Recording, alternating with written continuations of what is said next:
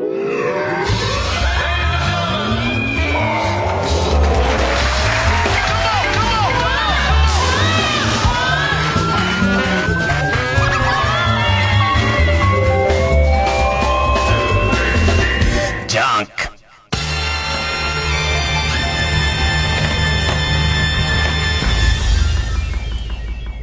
週気づいたこと。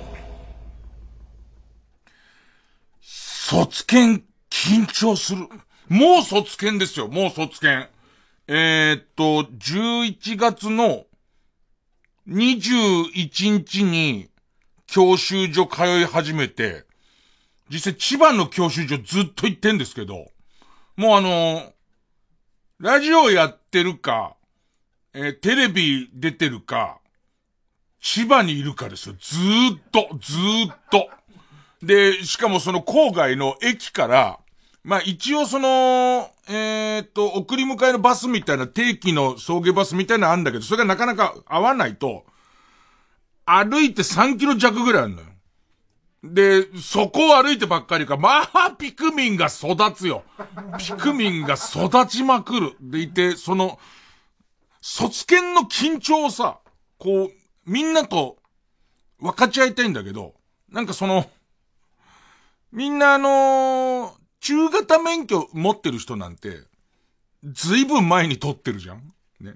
ずいぶん前に取ってるか、中型に興味ない人じゃんだからなんか、温度が全然合わなくてさ、なんかその、一本橋がとか言っても、ああ、確かに緊張したかな、みたい感じか、ていうか、なんで撮ってんですかみたいな。ね、なんで撮ってんですか？もう俺もわかんないよ。もう全然。なんで撮り始めたのか、もう、定かじゃないから。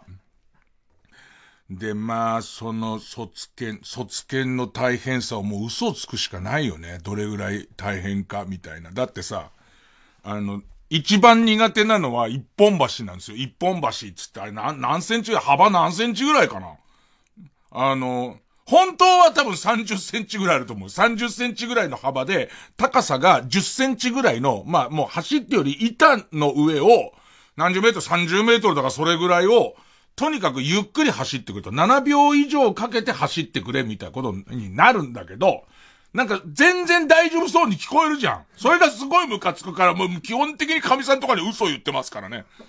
15センチの、その、幅の2メートルの高さの上でやってるっつってる。で、そこをずーっとやってるし、えっ、ー、と、と、両肩に、あの、双子の女の人を乗せてるっつってるから。それで、その双子の女の人も、その、えっと、お花の飾りをこうやって持ってて、で、それが仕掛けで、つぼみから花が開いて桜が満開になるまで、ずーっと俺はトクトクトクトクってやんなきゃいけないことになってます。で、下はワニがす、すげえいるから、ワニが。俺の行ってる教習所はワニがいるから、すごい緊張するって、まあまあ嘘はついてますけど、そんな、今、そんなばっかですよ、そんな、あの、本当に、それはね、前で笑ってる、その河野和夫も中免持ってるでしょうけど、もう取ったのずいぶん前でしょ？もう変わってんだから。で、まして、君は埼玉で取ってるわけでしょ？地元。埼玉と、千葉は全然ルールが違うから、えー、っと、急制道ってあるじゃないですか。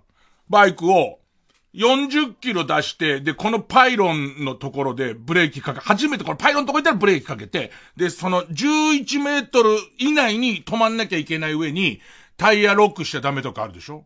あれとかも、あのー、えー、っと、友達の子供が目隠しして座ってるからね。その11メートルのところに目隠しして座ってるところを、その、うわーって言って、で、あのー、もうちょっと難しくしていい？こっちも目隠ししてるから、こっちも目隠ししてますし、えっと、10台ある教習車のうち8台はブレーキホース切ってありますから。ほいでもう、あの、えっ、と、鬼のような親が、鬼のような母親が、もういろいろ心も壊れちゃってんでしょうね。本当にこれが成功したら3万円もらえるんでしょうねっていうのをずっと共感出して、もらえ、3万円もらえるんですよねもらえるんですよねってやってて、でいて、その子供がお母さん、お母さん何が起きてんの？うるさいってやってるところに、ファオーンファオンファオンって俺は行かなきゃならないから、それ相当心を鬼にしてやらなきゃいけないっていう、そのプレッシャーなんですよ。で、そのプレッシャー、プラス、プラス、とにかく、中型免許なんて、この54歳の東京に住んでる中年タレントに、必要あるかないかで言えば、必要ないわけだからね。必要ないっていうことに気づく前に取り終わんないとやばいわけ。ね。だから、その辺を、えー、っと、マネージャーの栗原ちゃんにも、とにかく、えー、長くダラダラかかってると気づいちゃうんだって、俺。そんなに乗らないよっていう。そこまで乗ることはない。都内なんて本当に。あだってさ、交通網の発達だって家から毎日千葉行って仕事行って全然できんだよ、免許持ってなくても。だったらいらないじゃん。ね、そんなの。で、それを気づいたら終わりなんだから、とにかく詰め込んでくれと、仕事は一切断らない。ましてやその年末年始だから、来た仕事は全部やるけれども、その間間俺は千葉行っちゃ、えー、バイク乗るっていう話をしてるから、あいつも、あいつなりに、マネージャーもマネージャーなりに、すごい、すっごい細かいスケジュール切ってるわけ。この間千葉行って戻ってきて、でいて、池上さんの番組出てまた千葉行けみたいな、そういうスケジュール組んでるわけなんか。ね。あの、ラジオやって千葉行って、戻ってきて子供電話相談室やって、でいて、その行き帰りの電車の中でファミ通の原稿を書けばいいじゃんみたいなことを、奴はそのパズルをすごい組んでるわけ。でいて、その、組んでるのに、卒検が、卒検が実施されるのが、木曜日の昼間と日曜日の昼間しかないのよ。で、そうすると、俺、木曜日はラジオやってるから、なんか多分卒検って、別に TBS の機材使えばそれは千葉からできますけど、あのー、一本橋渡りながらトークとか俺結構無理だと思うんでね。そうするともう、ランクが上がっちゃうし、ね。旧制度、旧制度しながらメールなんか読んでたら、子供絶対やられちゃ、バーンって言っちゃうから、でいて、お母さんが、ああ、3万円って、3万円が失敗しちゃったら3万、失敗しても1万5千円はもらえるんですよね、みたいな。そんなのもう入っちゃうじゃないですか。ね。だから、その木曜日は無理な、木曜日はラジオがあるから無理じゃないですか。そうすると日曜日の、卒検落ちると、また卒検が、いやらしいのはさ、それはまあその子に比べりゃ俺なんか何でもないけど、その子に比べれば何でもない、ないけど、なんか卒検落ちるともう一回実技、もう一時間実技受けてから、もう一回卒検みたいになるから、それも組み込まなきゃいけないし、で、さらには、その一週間のび、何のためにあの、わけのわかんないキツキツの、ね。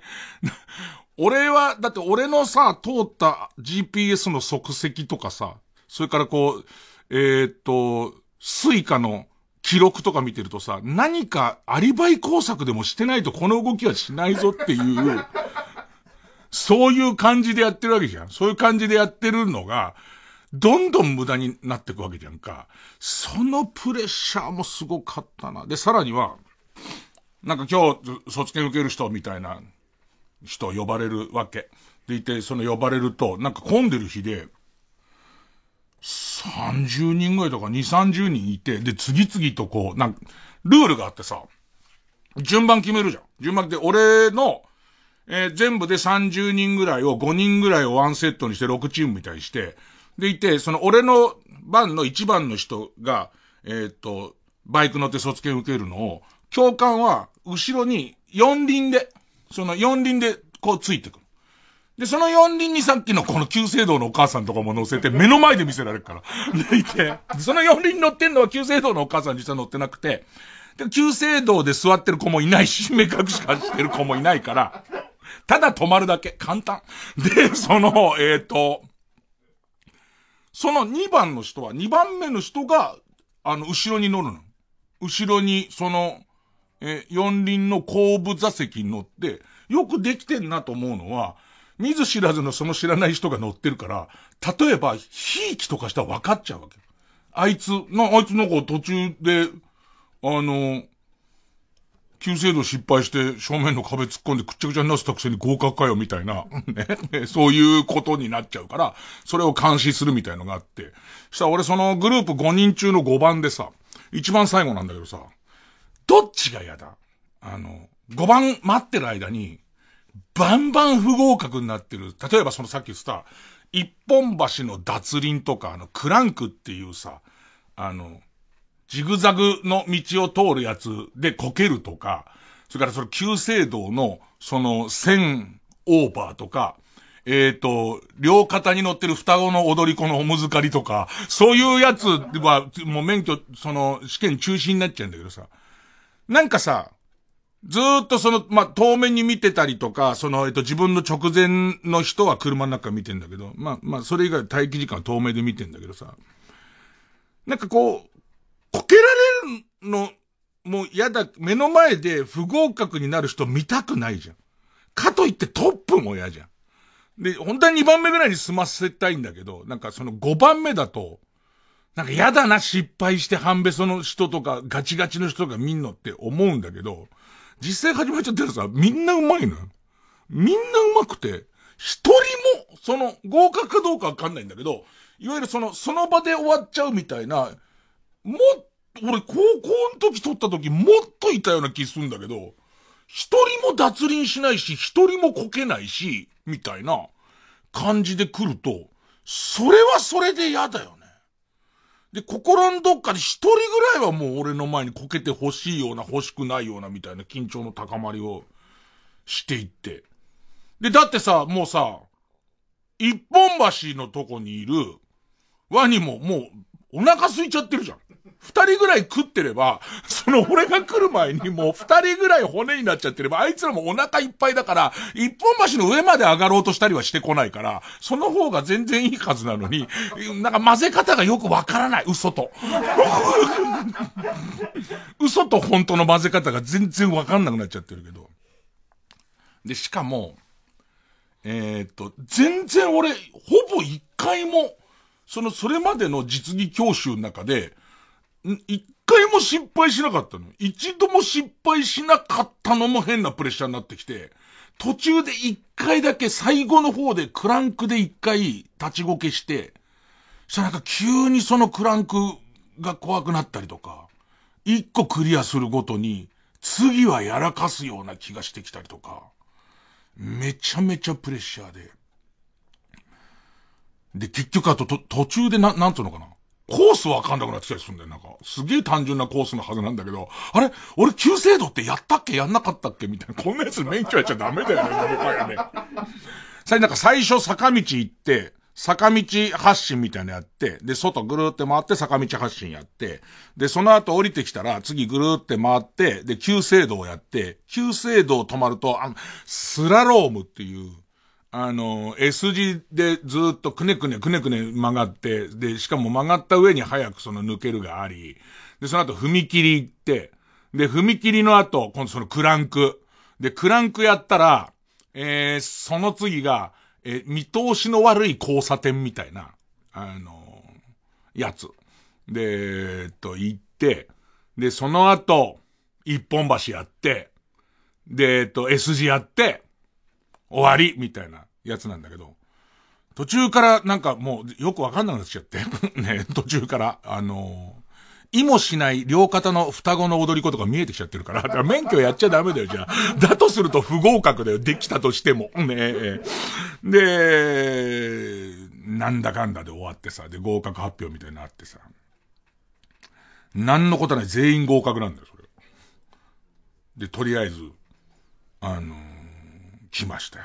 あと、で、問題は、あとは、えっ、ー、と、免許センター行って、えっ、ー、と、いわゆる、あ、100問だっけ ?100 問だか95問だかの、えっ、ー、と、丸抜クイズみたいなやつを、丸抜問題みたいのをやって、その90%解けると免許が燃えるらしいんだけど、これもよくわかんないのがさ、調べたら、その免許センターで、東京は、えっ、と、サメズ、サメズと、高等試験場って江東区と、えー、っと、それから、えー、もう一つ府中の3カ所で取れるんだけど、3カ所とも、月曜日から金曜日の平日のみで、で、謎なのは、その代わり午前の部と午後の部が選べますっていうのね。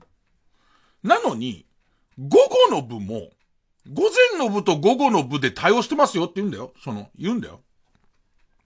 なのに、午後の部受けるのも、午前11時半まで手続きしなきゃいけないのね。意味わかんなくない？なんか 実質午前じゃんしたら、それもうみんな午前じゃんか。で、結局また金曜日しかないの。金曜日しか行ける日がないから、これまた落ちると、結局、次行けるのまた金曜日までしかなくて。で、またい、来るから、マネージャーも、なやってんのお前ってなるし。ね。で、しかももっと言うともう年末で役所だからさ、あんなの1、2回落ちたらもう終わるだろ、きっともう。で、そんな年なんか越しちゃったら気づいちゃうよ。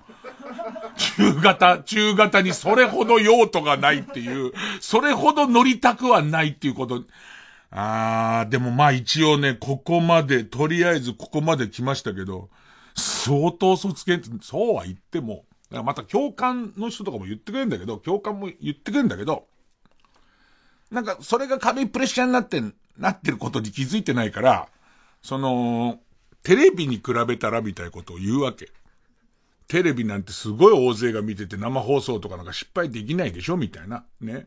今日も、えっ、と、ラジオ聞きましたけど、生放送なんか絶対失敗できないところで、まあ、篠岡さんね、篠岡さん、本名の篠岡さん慣れてるんだから大丈夫でしょ？みたいなことを言うんだけれども、ラジオなんて寝ててもできんだよ、こんなん。寝てる、寝てるプリが可愛いきゃいいんだから、ラジオっていうのは。何か勘違いしてんじゃないのかと思うんだよ。ラジ、ラジオ別に手をならずっと鳴らしてたって2時間鳴らし続ければ、その、手をならを鳴らしてる時間があんまり長く切れちゃうと、放送事故になっちゃうけども、ずっとこの番組、今からやろうかよ、ずっと。今から3時までずっとずっと手をならをブーブーブーブーやってるだけだって、ラジオは基本合格なんだから。合格水準っていうのは甘いんだから、そういう意味じゃ。それにも関わらず、なんかそういうこと言ってくると余計に、まあまあまあまあまあ、みたいな。だってあれですもんね、なんて、あの、視聴率、えっ、と、10%の番組って言ったら、1000万人ぐらい見てるところでも、やれるわけですから、みたいなこと言うわけ。ね。そんな覚悟でやってないからっていう。そんな覚悟を逆に教習所で言われちゃうと、次からテレビも緊張しちゃうから。脱輪しちゃうから。まあまあまあそういう、そんな、そんなですよ。そんな日々ですよ。行きますか？こんな長く喋ってましたんで行きますわ。えー、月曜ジャンク伊集院光る深夜のバカ力。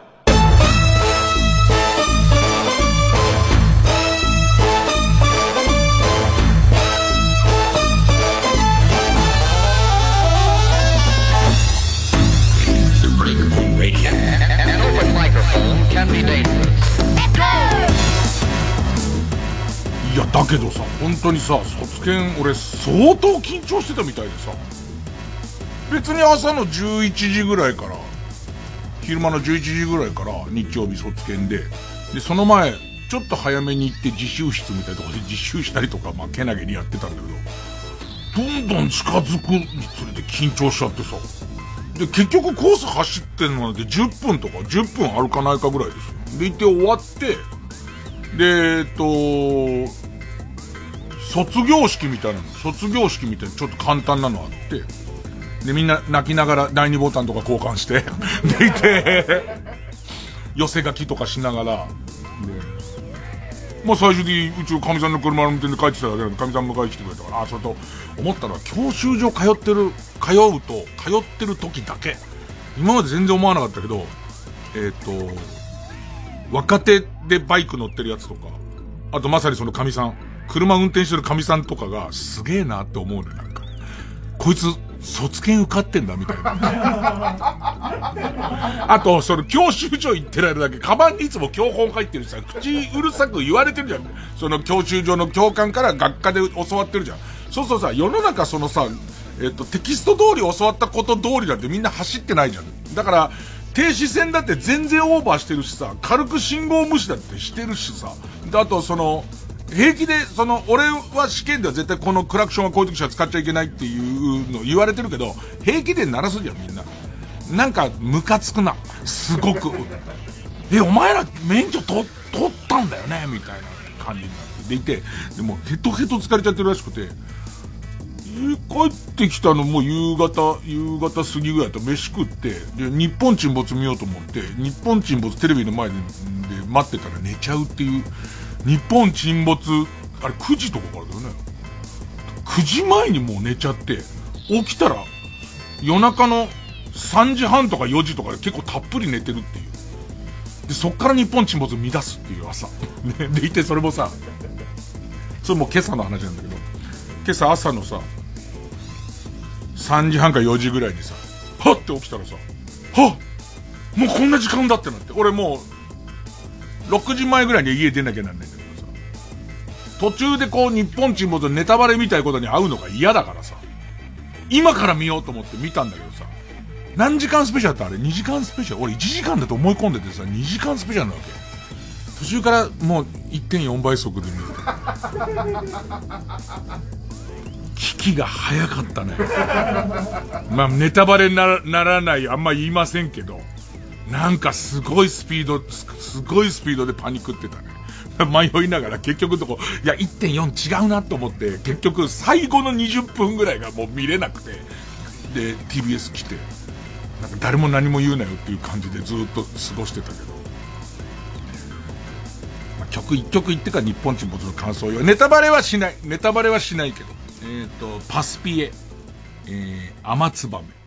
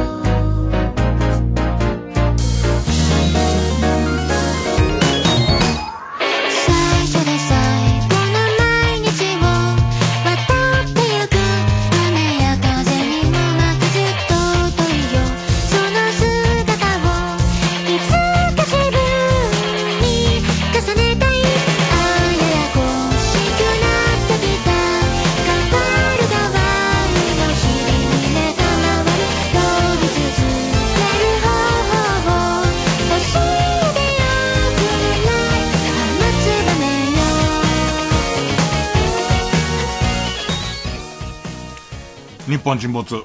で、えっと、日本沈没見て思ったんだけどさ、やっぱりなんか、ネットフリックスに毒されてんなと思ったのが、なんかネットフリックスの特に韓国ドラマって、あの、最終回が必ずシーズン2に向けての、あの、まだまだ稼がしてもらいますからね、みたいな感じで終わるじゃないですか。もうさ、あの、解決したっていう、もう、解決した感すらほぼなく、なんか解決はしたのかなだけども、みたいなことを、めちゃめちゃ強烈に押してくるから、最終回感ないじゃん。だからあれはあれで嫌いなんだ。ちゃんと一回落ち着かせろよって思うわけ。思うんだけど、逆に言うとそれにもう毒されちゃってるから、日本沈没あっさり終わったような気がしちゃって、ね、なんかわかんないけど、本来だったら、じゃあこれ完全にフェイクで言いますよ。完全でフェイク言いますけど、日本沈没する沈没するって言ったら、富せかけてオーストラリアが沈没するじゃん。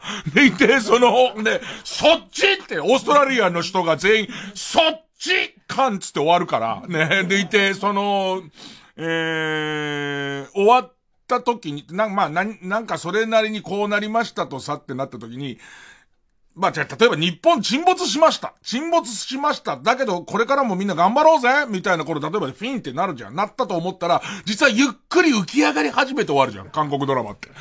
あの、ネットフリックスって実はゆっくり上がってきてて、富士山のてっぺんちょっと出ちゃってるみたいなところから、こうやって始まるじゃん。え、戻ってきたの？富士山みたいなところで始まっちゃう。あの、終わ、だから、なんか、お、終わった、終わった達成感とか、見終わった感とか全然ねえなっていつも思うんだけど、その、それに慣れちゃってるせいで、あ、ちゃんと終わっちゃったっていうか。で、あと、俺的にはもっともっと引っ張っても、見れるから、えー、っとあのー、それこそ今配信で昔の日本沈没また始まったみたいなんだけど、昔の日本沈没って、だらだらだらだら沈まねえな、みたいな感じでずっとやってるから、全然あのストーリーで、倍ぐらいあっても、よかったかな。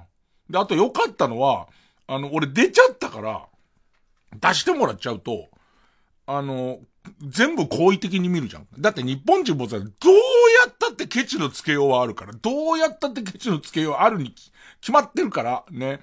だけど、なんか出してもらったおかげで、すごく好意的になんか見れてる感じとかは、ちょっと良かったかな。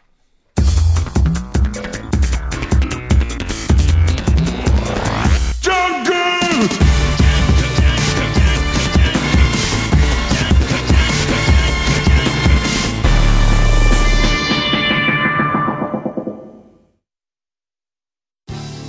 TBS ラジオ JUNK。この時間は小学館中外製薬マルハニチロ伊藤園ホテルズ。他各社の提供でお送りします。闇金ウシジマくんの真鍋昌平最新作。これは悪徳弁護士と呼ばれる男が繰り広げるフォートモラルの極限ドラマ。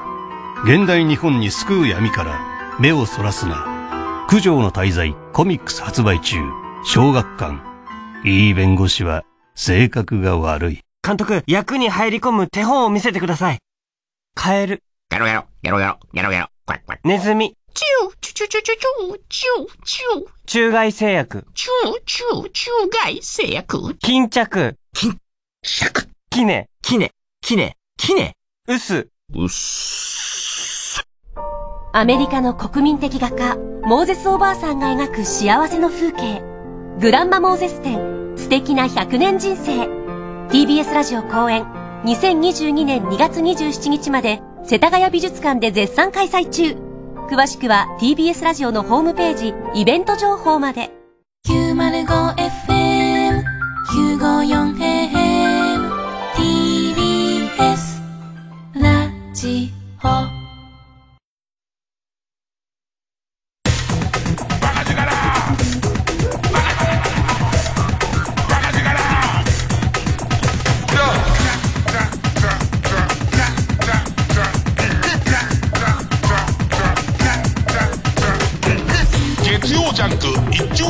深夜のバカ力。あと、効果測定。あの、教習所行った人は多分効果測定って言葉懐かしいかもしれないけど、なんか言い方違ってたな。えー、っと、俺らの頃は効果測定、多分おそらく授業をやってきた効果がどれぐらい出てるのかを、えー、っと、測りますよってことだと思うんだけど、卒測ってったかもしれないな。その、えー、っと、実技の方が卒検で、なんかその実技えー、っと、教科の一番最後を飾るやつが、その、効果測定卒測ってやつで、あの、模擬試験やんのよ。模擬試験やって、で、これまた受かんないと、あのー、栗原に怒られるっていう、そのパターン。栗原どうやらこの時間聞いてるっぽいんだよな。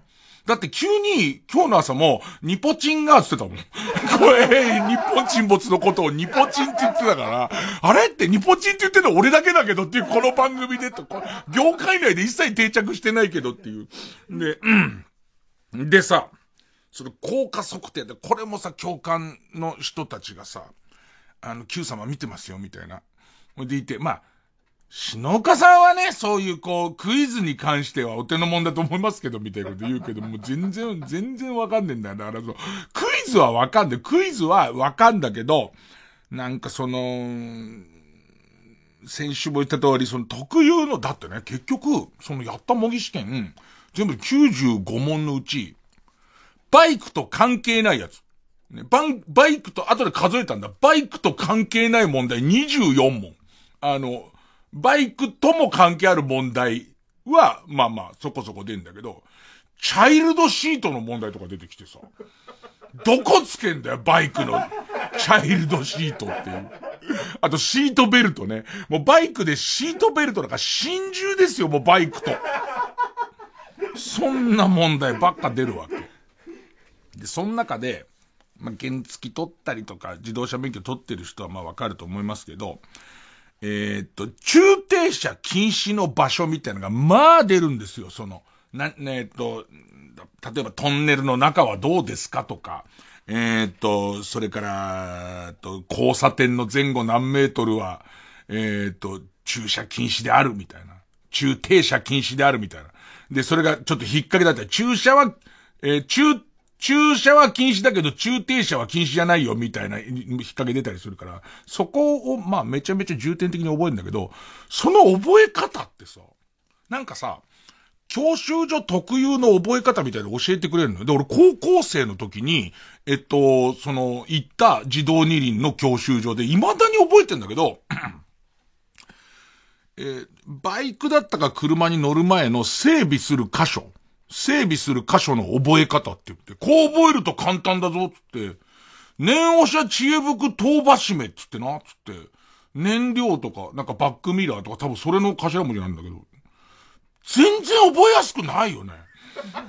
でもすごいのは、今回の教習所で教わってないから、俺その17歳の時に中面取ってる、それ以来、念、念押し知恵袋遠走めずっと覚えてんだ。で、あれが未だに、そ、先生のオリジナルだったのか、共通のもんだかわかんないんだけど、今回もそういうのが現れてて、俺の言ってるその千葉の教習所で、その、えっ、ー、と、割と共通のさ、テキストあるじゃん。共通のテキストと別で、その、普通のコピー用紙に書いたやつで、これ覚えるといいよって書いてあって、その中停車禁止場所の覚え方って、おこまじさん、豆腐飽きて上下。っていう、えー、おこまじさんは、横断歩道。お、交差点こ、ま、曲がり角。じ、自動車横断帯。で、えー、豆腐。豆腐が、トンネル。踏切。で、秋って安全地帯。で、えっ、ー、と、えー、起動式内。レールの。で、えー、秋手の手が停留所。で、上下っていうのは、坂の頂上付近と、えっ、ー、と、下が勾、勾配の急な坂、みたいな。まあ、上りも下りも、みたいなやつなんだけど、で、こう覚えると簡単だからつって、プリントまで作ってくれてて、おこまじさんっていう人がっていうのね。いや、それなく、それおかしくない？おこまじさん。おこまじさんいなくない？おこまじさん豆腐飽きて上下が覚えやすいっていう感覚が全然俺の中でわかんな、わかんない。だけどさ、俺これ見た時にメラメラ燃え上がるもんがあって、ね。どうやったって小島さんじゃん、これ。小島さんはいるじゃん。小島さんはいるとか、この、これの、より、俺のオリジナルのより覚えやすいやつ作りたいと思って、そのもう授業中から休み時間からずっとそれ考えてて、おこまじさん、これマジおこっていけるじゃん。マジおこで絶対いけるよね。マジ横だと、おこまじの横断歩道交差点曲がり角、自転車横断帯は、マジ横で行けるじゃん。でいて、まあ、豆腐はそのままトンネル踏切として、ね。えー、上下を、坂の頂上だから、えー、と、頂で、えー、下の方は、勾配の急な坂だから、急を取って急な坂ダメだってやると、これ急長っていけるじゃん。ね。えー、豆腐急長、飽きてマジおこの方が絶対いいよね。絶対言葉、だって、おこまじさん覚えられるんだったら、横断歩道交差点曲がり角、自転車横断帯トンネル踏切安全地帯機動機内バス坂の頂上、急な勾配の坂、だって覚えられるもんね。だって語呂合わせじゃないんだもん。おこまじさんって、人名そこ入れちゃったらもう何でもいいじゃんか。ほいで俺、その中でこれじゃんと思って、こっちの方が全然いいよね。豆腐球長飽きてマジおこだったら、じゃあ最初お豆腐ですよなんて言われて、お豆腐美味しいねなんつってね、なんか体が綺麗になる感じしますえ、続いてなんですけども、お豆腐でございますなんつって。あ、そうなんつって。ね。で、で、球長あたりで、お坊さんかね。い、いそ、イソフラボンか、この野郎あ、もうマジ横だなっていう。ね、そういうことで。でいて、覚えて。ね。そしたら、まんまと問題に、中、中停車禁止場所の問題が出て、えっ、ー、と、工事、工事、工事現場から、えっ、ー、と、前後、周り5メートルは、駐停車禁止であるって、工事現場って書いてあって。出ました、マジオコの子、工事現場。つって、丸って書いたんだけど、マジオコの子は交差点だったのね。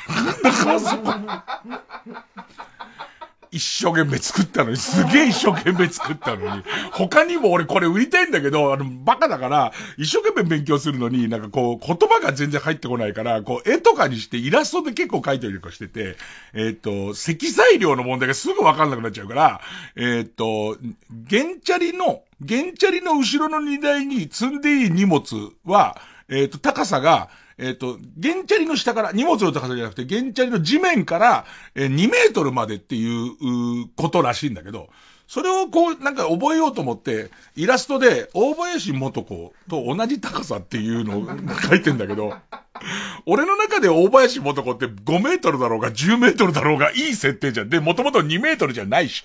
で、それをこう、もう大林元子と、その原チャリの綺麗なイラスト書いてあって、でいて、その積載量の問題出るじゃん。あれ俺大林元子何メートル設定にしてたのかがわからないから、結局のところわからないっていう、その感じがずっと続いてて、ね、もう、いいけど、効果測定もなんとか受かったから、なんとか、でも効果測定本当にムカついたのは、えっ、ー、と、満点取ると、効果測定満点取ると、えっ、ー、と、教室に張り出してもらえるの満点合格してる人いますよ、みたいな。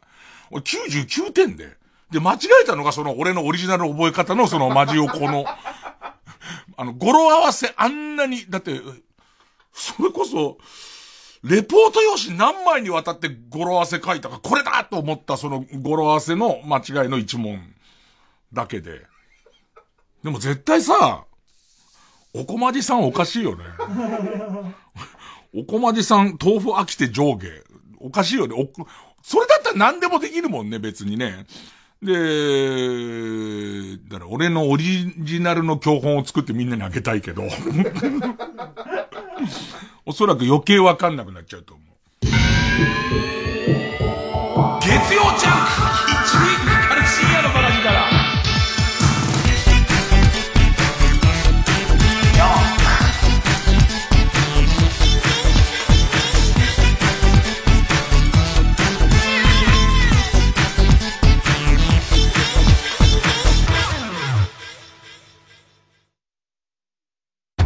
噴煙を上げるボルケーノ桜のもと何万というカンパチの大群に襲われる。なんと彼らは AI で管理されていたのだった。次回「パイレーツマルハニチーロ」相手にとって不足はないぜ。AI 管理集団カンパチ。ところで AI って何？マルハニチロプレイステーションプレゼンツマイゲームマイライフ16日のゲストは前回に引き続きフリーアナウンサーの田口翔平さん。スプラトゥーンの時ですかね。仕事をサボりました。ストレート。えサボったってそれどういうことですか？ニュース読みあったんですけど。ちょっと具合が具合が。悪いのは事実具合悪いのは事実詳しくは木曜夜9時から。ドグマムシ三太夫です。映画老後の資金がありません。主演は俺。じゃないよね。かの有名な天海祐希さんでございますよね。俺も楽しい仕事ができました。映画老後の資金がありませんただいま公開中です。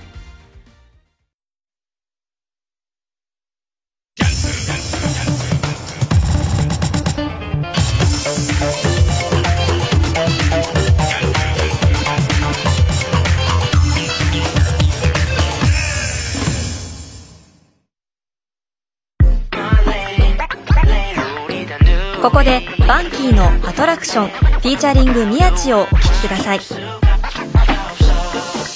My lady 遊んであげようさあ置いて抱きしめるよまさにこのムード夢は閉じて思い通りにかない時々は隠せない息が止まりそうどうすればいい二人きり道歩いてたらもう望むことはない手を握っていたら時間が止まってしまい夢を見ているみたい How do I say goodbye? 今日は一緒にいたいよ Girl 君どこいつ何時緊張するけど No you want me 一生で一生一人だけ単品特別そうして君へじっとバンキレイナイ時を追え土下座が行くパリで見かける目俺大きめの D それ黒のドレスでも相性がどう Baby どうしようね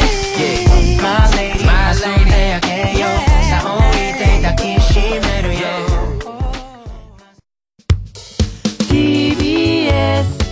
ラジオ純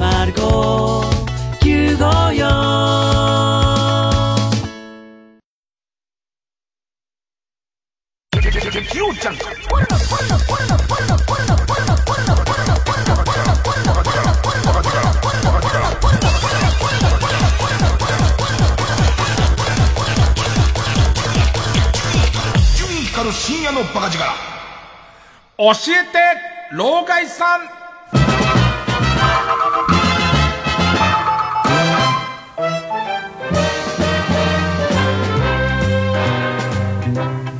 前も言ったかもしれないけど二輪の免許取ってる人って中型はそうね二十歳前後の女の人が多くてで大型はもうおっさんばっかり、俺より上とか俺と同じぐらいのもうおっさんばっかりで、さらに、高校生、高校生ちょっと大きいか、大学生ぐらいの男子が、やたらに、小型二輪のオートマっていう、要はその 125cc のスクーターみたいな免許を取ってて、俺の中では選択肢としてないんだけど、要は結局、二段階右折がめんどくさいみたいな。そういうことなんだと思うのね。で、いて、おっさんの方はおっさんの方で、昔憧れだった大型免許を今教習所で取れるんだからみたいなんで。で、その、さっき言ってた、その卒検の俺の一個前の人がさ、相当俺より上だと思うんだよね。えっと、多分定年なってみたいな話してたから、定年になって日本全国をでかいバイクで回りたいんだ、みたいなおじさんで、このおじさんがずっとうるせえんだよ、なんか、その卒検ないな。なんさ、リラックスや、一発だからさ、なんつってさ。で、あのー、えっと、一本橋だってあれ橋だと思うからいいけど、だって、普通に30センチの白線の上をただまっすぐ走ってって言われて、走れないやついないだろって言ってんだけどさ、いざさ、俺車の中から見たらさ、ガッチガチなんだよ、その、実際前行っちゃったら真っ青な顔してさ、肘に力入っちゃってさ、なんかあの、お茶持ってくるからくりべ咲くみたいになっちゃっててさ、カタカタカタカタカタカタってなっちゃっててさ、大丈夫かおっさんつって、ゲロ吐きそうな顔してずっと運転しててさ、周りになんかさ、周りに対して、その、ちょっと虚勢を張ることで自分を何とかしようと思ったと思うんだけど、あれはダメだよ。なんかおじさん特有の、なんかこう、マウントの仕方なんだろうな。あんなに言ってたんだよ。ねえ。あんなのと、あれはさ、もともとその線だと思ってばいいんで、線だとさえ思っちゃえば、あれ自体が同じ幅で5メートルあろうがなんだろうが別にいけるだろうなんつってたのにさ、で、実際大丈夫かっつって。ゼンマイ自覚みたいな。あの、何でも鑑定団の北原さんが、愛蔵しているおもちゃみたいな、あの、ブリキのやつみたいな、ああいう感じの動きになっちゃってんだよ。よく合格したなと思って、で、合格したら泣きそうな顔してたからね。よっぽど自信なかったんだろうな、あれ。涙目になってたからね。さあ、えー、そんな僕ら老害さん、くくりとしては俺も絶対そっち側なんだよ。若者からすると。えー、老害さんに Z、Z 世代のみんなからの質問を送ってもらうコーナーです。えー、じゃあ行きましょうかね。えー、ペンネーム、くの54。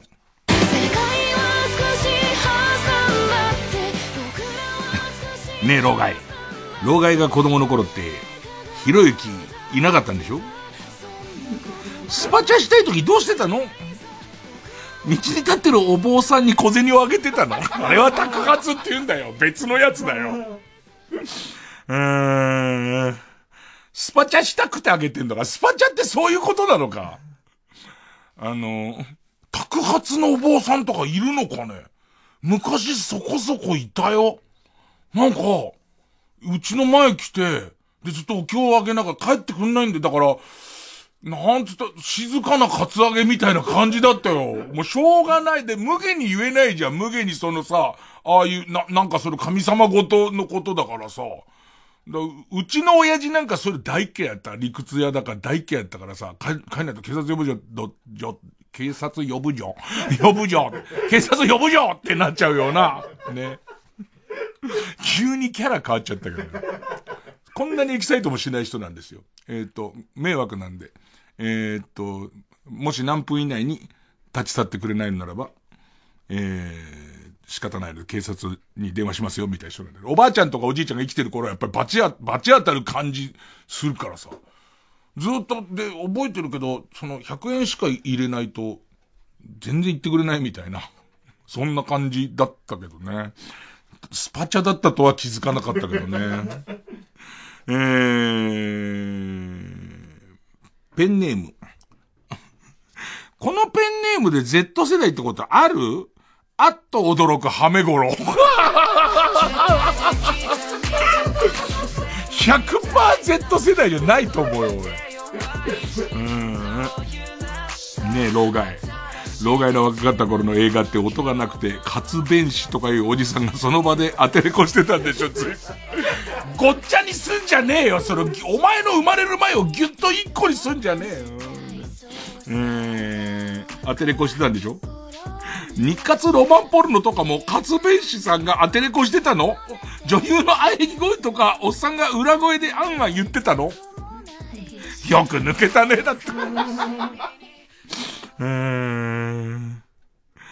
活弁っていつぐらい前なのかね？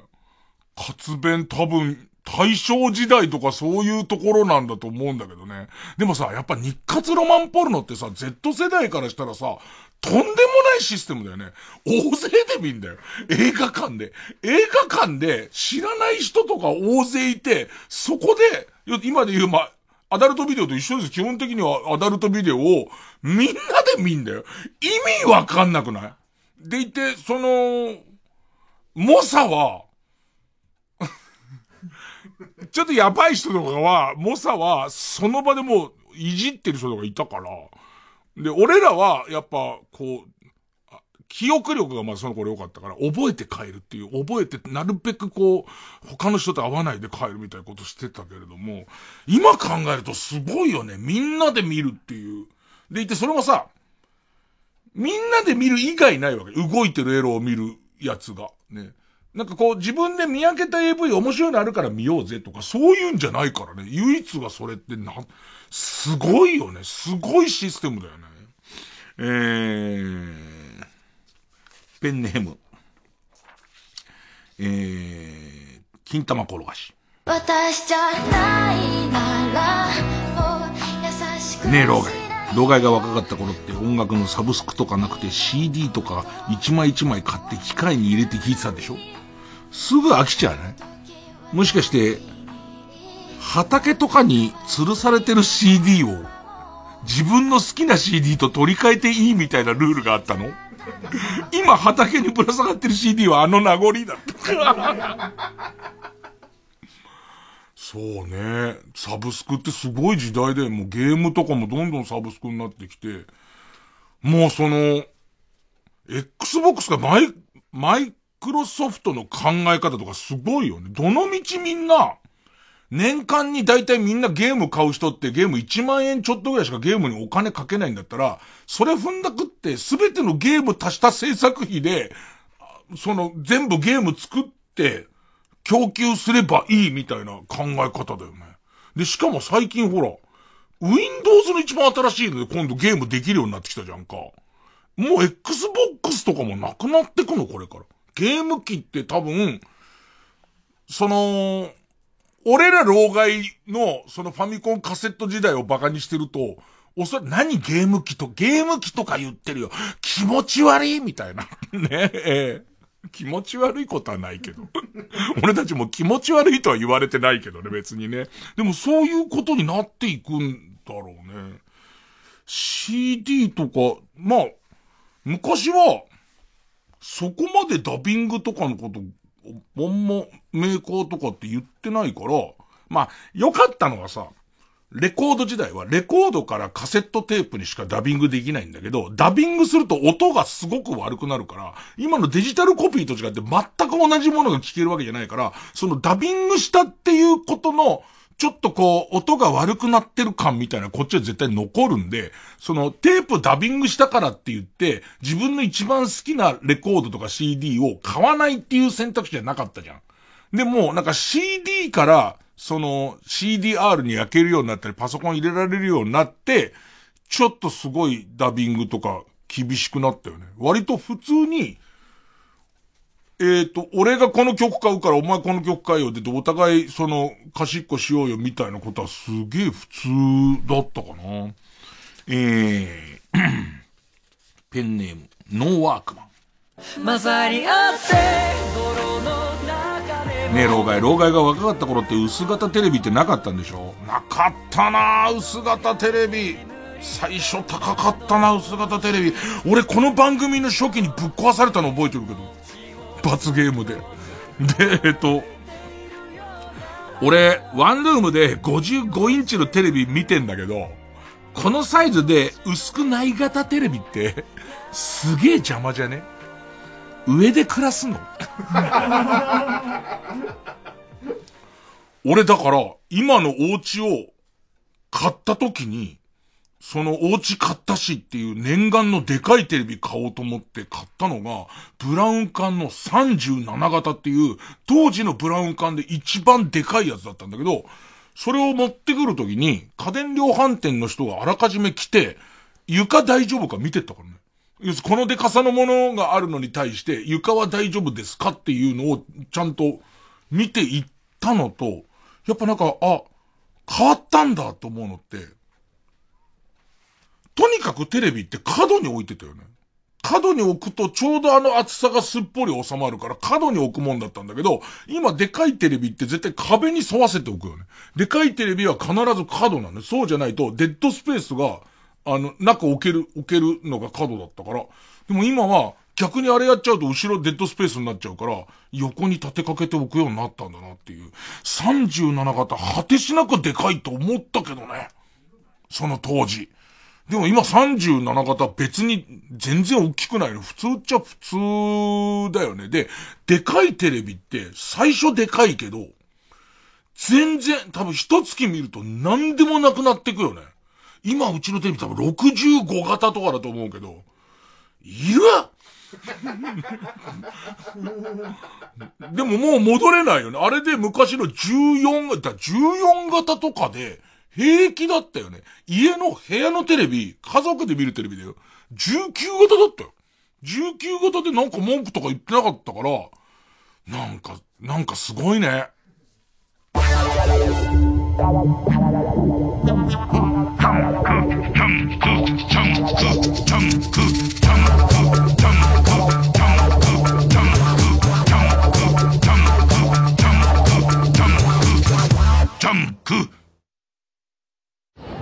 松田くん、もしよかったら、私と温泉行かない？え、いきなり？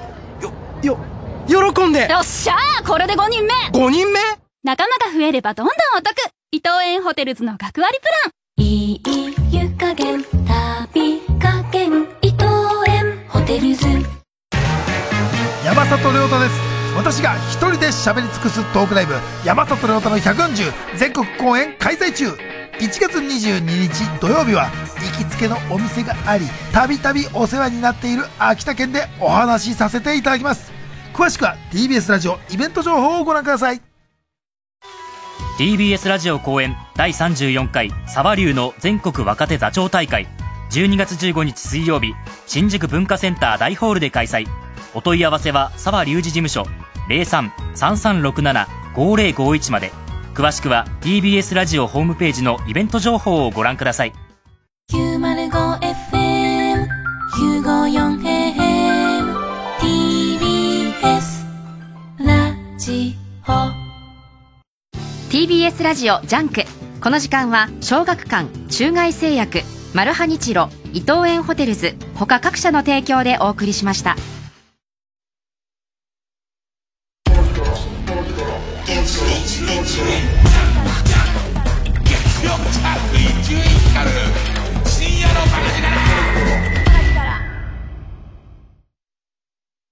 こいつならひょっとするかも。そんな才能に出会ってしまった。俺はこいつに夢を見た。そんな夢をこいつは超えた。悔しいけれど嬉しかった。師匠と弟子、親でなければ子でもない。だけど、いやだからこそ、一生師匠で一生弟子。ビートたけしの知られざるして愛を描く映画「浅草キッド」ネットフリックスで独占配信中。カティサーク。それは海原をかける船の名前さまざまな飲み方が楽しめるライトでスムースなブレンデッドスコッチウイスキー。ま細かいことはともかくあなたもきっと歌えるはず。カティサークお酒は二十歳になってから。行こう献血。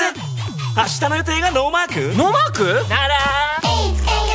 献血行けばいい。待ち時間がな。事前予約でスムーズに。これぞ令和のスマート献血。 Let's reservation 予約して行こう献血。日本赤十字社。TBS ラジオ公演。立川談春独演会。20221月4日と5日の2日間。目黒パーシモンホールで開催。チケットは全席指定。税込4000円。各プレイガイドで販売中。詳しくは TBS ラジオホームページのイベント情報まで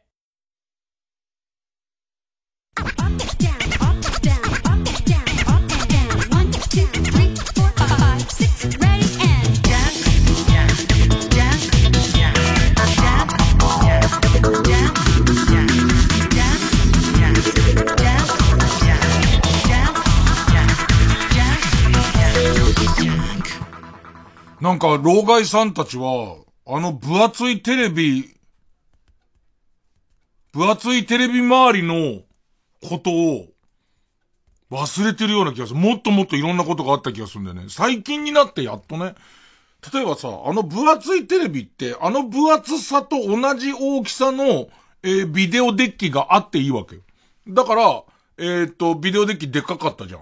でもさ、薄型テレビになってからもうしばらく、未だにビデオデッキとかハードディスクレコーダーとかそこそこでかいよね。あの、なんか邪魔さっていう。だから今さ、えっ、と、えーブルーレイと一体型の薄型テレビで横にこうブルーレイ入れられるようになってたりとか、あの中に録画機材が入ってるみたいなものができて、いよいよ、なんかこう薄型テレビの時代来たけど、し、なんか、こう、テレビ台とかの中途半端なデカさとか、なんかムカつくよね。すごい、せっかく薄くなったのにすげえ無駄をしているようで。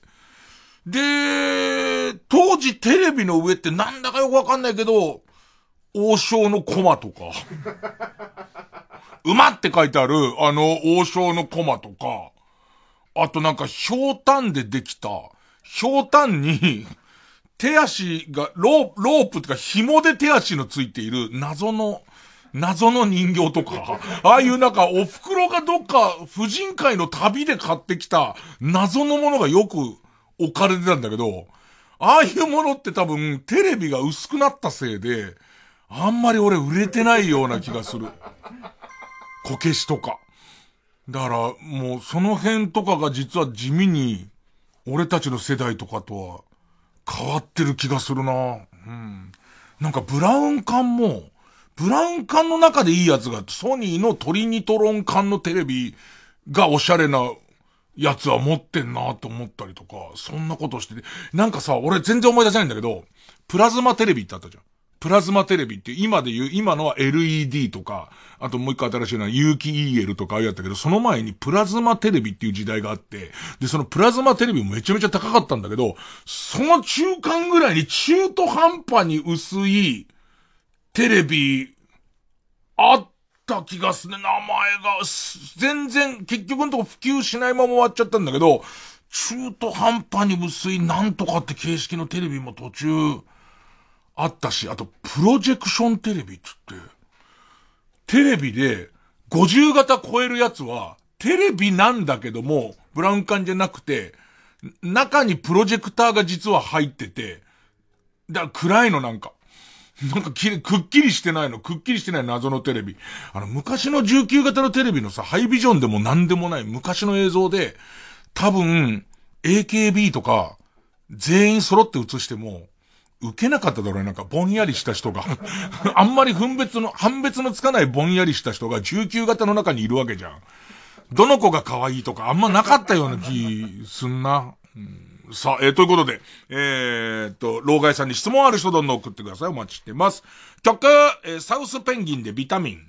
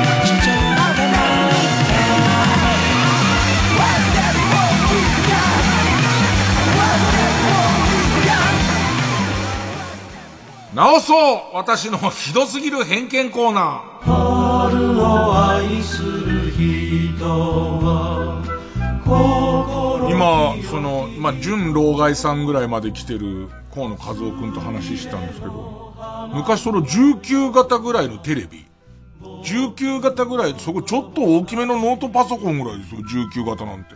19型ぐらいのテレビを家族で見てて、しかも目が悪くなるから2メートル以上近づくなって言われてたよね。今さ、結構な狭いワンルームに平気で50型とかあるじゃん。あの時の基準から言うと相当近くで見てる気がするんだけど、あんま言わないよ。テレビ近づくなとか言わないよね。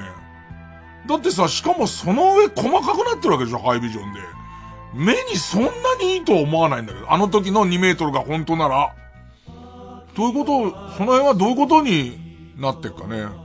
あとあの、テレビの上に、お袋の友達が作った、タバコの包み紙の傘。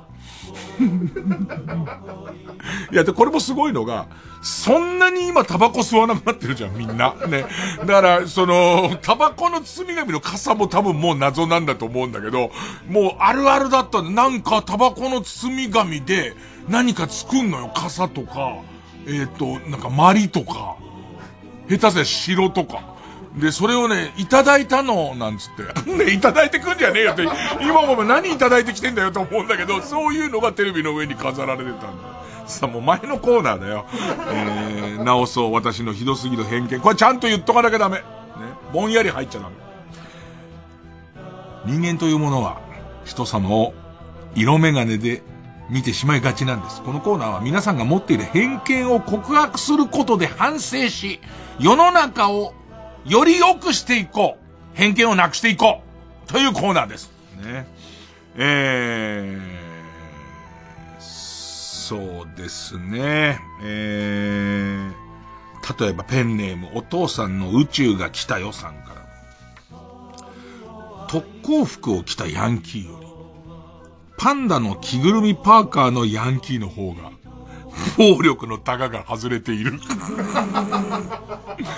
喧嘩のね、まあ、ど、どれぐらい本当にそれはある、あるかわかんないですですけども、こう、喧嘩でみんな集まるっていう時に特攻服を着てきちゃうやつより、おそらく、えー、パンダの着ぐるみパーカー着てくるやつの方が、やべえと思うんで、急に目をつけるやつだと思うんですよ、僕、そいつ。で、ちょっと怖いですよね。ええー、だけど漫画の話ですよ。そんな人はいませんし、えっ、と、パンダの着ぐるみパーカーを寒いから寒くて、寒いし可愛いしっていう理由、それで喧嘩来るやつなら怖えんだって。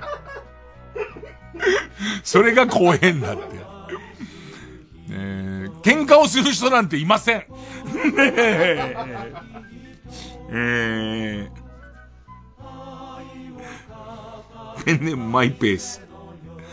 木村昴は、金玉にタトゥーを入れている。とんでもない偏見でバカ言う、バカ言うなよ入れてねえよ木村昴は金玉にタトゥーを入れてるじゃない。入れてません。金玉にタトゥー入れてませんし、ね、えっ、と、入れるとしても別のとこに、多分好きなとこに入れてますから。うーん。ペンネームソフィーと双子の姉妹。タップダンスの上手な人は若者のことをあんちゃんという。違う。特定じゃん。特定じゃん。だっておぼんこぼん師匠だってうめえけど、あんちゃんって言わねえし。ね一人の話しちゃってんの。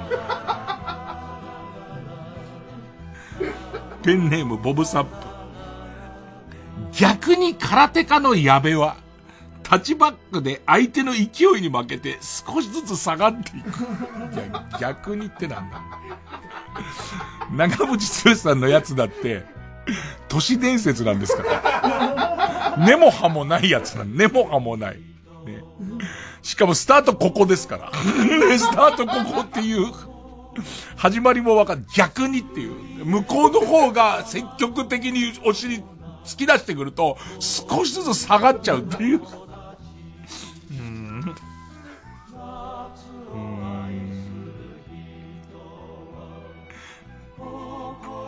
ペンネームラキム。く、くじゃねえよ。お、もうかの、カルタじゃねえんだよ。癖の強いおじさんはやたらちっちゃい折りたたみ自転車に乗るっていう。俺折りたたみ自転車すげえ好きだから折りたたみ自転車ばっか買ってるから。だから俺はイコール癖の強いおじさんだと思われてるのかな。えー、ペンネーム大自然守る。タワーマンションの低層階に住む人の口癖は、ほら、あまりに上だと火事になった時怖いしね。である。ペンネーム大自然守る。美味しいお店を見つけたのでツイートしたら、このお店の味が好きならぜひ〇〇にも行ってみてください。人生観変わりますよ。みてえな。リップを返してくる奴には友達がいない。なんだろうなぁそういうコーナーじゃないんだけど。そういうコーナーじゃないんだけど、いねえんだろうなっていう意見しかなくなっちゃうんで、ここが、これが偏見の恐ろしいところなんです。みんなで偏見をやめようってるコーナーなのに、なんかそういう根も葉もないこと、統計が出てるわけでもないんですから。ね。なのにみんなとこうやってうなずいちゃう。それが危険だってことも学ん学んでください。ね。えー、ペンネーム、紫の猫。渡辺恵里はコンビニおにぎりの開け方が雑っていう。バッつってね、もうバラバラになっちゃってるんだけど、ギューだって。ねギュッギュッギューだって。これが一番うまいだって。ギューってやっちゃったらもうパリパリでも何でもねえじゃん。もう丸いの。まん丸のおにぎりになっちゃう。うん。まあ、後でまとめてそんなことありませんって言うわ。えー、ペンネーム軍手のイボ対ロシア女。鈴木正幸は、主因のことを、ロンリー・チャップリンと呼んでる。う。まあ、こっちも偏見なんだけどさ、鈴木正幸さんって一回もオナニーしないまま大人になってる気しないなんか。ずっと。もう若い時から、なんか年上の女の人とかにもずっとモテてたから、全然知らないまま、なんだ、大金持ちが回転寿司に初めて入るみたいに、明日オナニーしたら、すっげえ気持ちいいって。みんなやってたの？なんつって。これみんなしてたの？これつって。超気持ちよくない？なんつって。うーん。全然趣旨が変わっちゃうんだよな、いつもな。おかしいんだよな。えー、ペンネームマイペース。七夕の短冊に、ここにあるみんなの願いが叶いますようにと書くやつは、てめえがワンランク上のクラスにいると思ってる。優しい人なんですよね。自分のことはいいからっていう、自分のことはいいからっていう、何が、てめえがワンランク上にいるみたいな。そういう考え方は良くないですよ。確かに、まあそういう偏見を持っていた頃が僕にもありましたけども。さっきですけど、さっきですけど、僕はもうこれ完全に余りましたね。えー、えー、ラストもう一個ぐらい言っときますかね。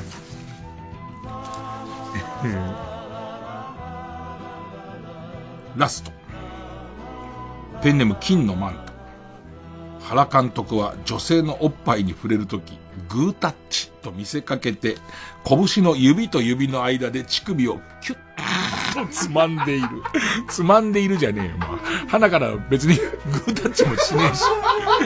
なんで上半身裸の女の人の前のところにグー出してんだよ、つって。って言って、タッチする瞬間にちょっとだけ開いて、キュッつってる。キュッアンつって。何言ってんだよ。もうね、偏見とかじゃないよ、もうもはや。病気だよ。病気。俺たちは。お前を一人にはしないよ。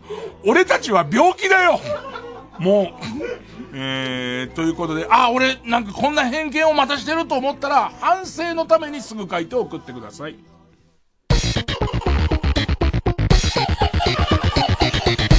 月曜ジャンク、伊集院光深夜のバカ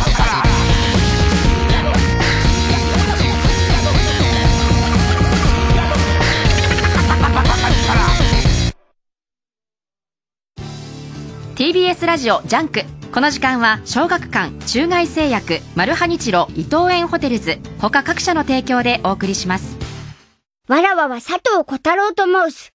以後お見知りおきを。訳あり4歳児と彼を支えるちょっとダメな大人たちの笑って泣けるハートフルコメディー。コタローは1人暮らし。コミックス発売中。小学館。読むのである。2年ぶりとなる全国ツアー開催決定。TBS ラジオ公演第25回ビギンコンサートツアー20223月20日日曜日21日月曜祝日。LINE キューブ渋谷で開催。チケット好評販売中。お問い合わせは0357209999ホットスタッフプロモーションまで。心揺さぶる音楽をご堪能ください。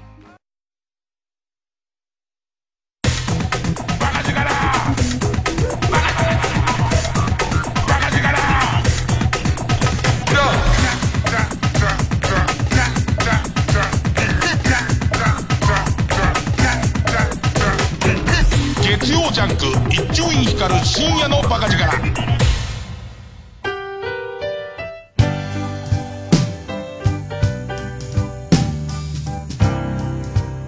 ヤフークソ袋。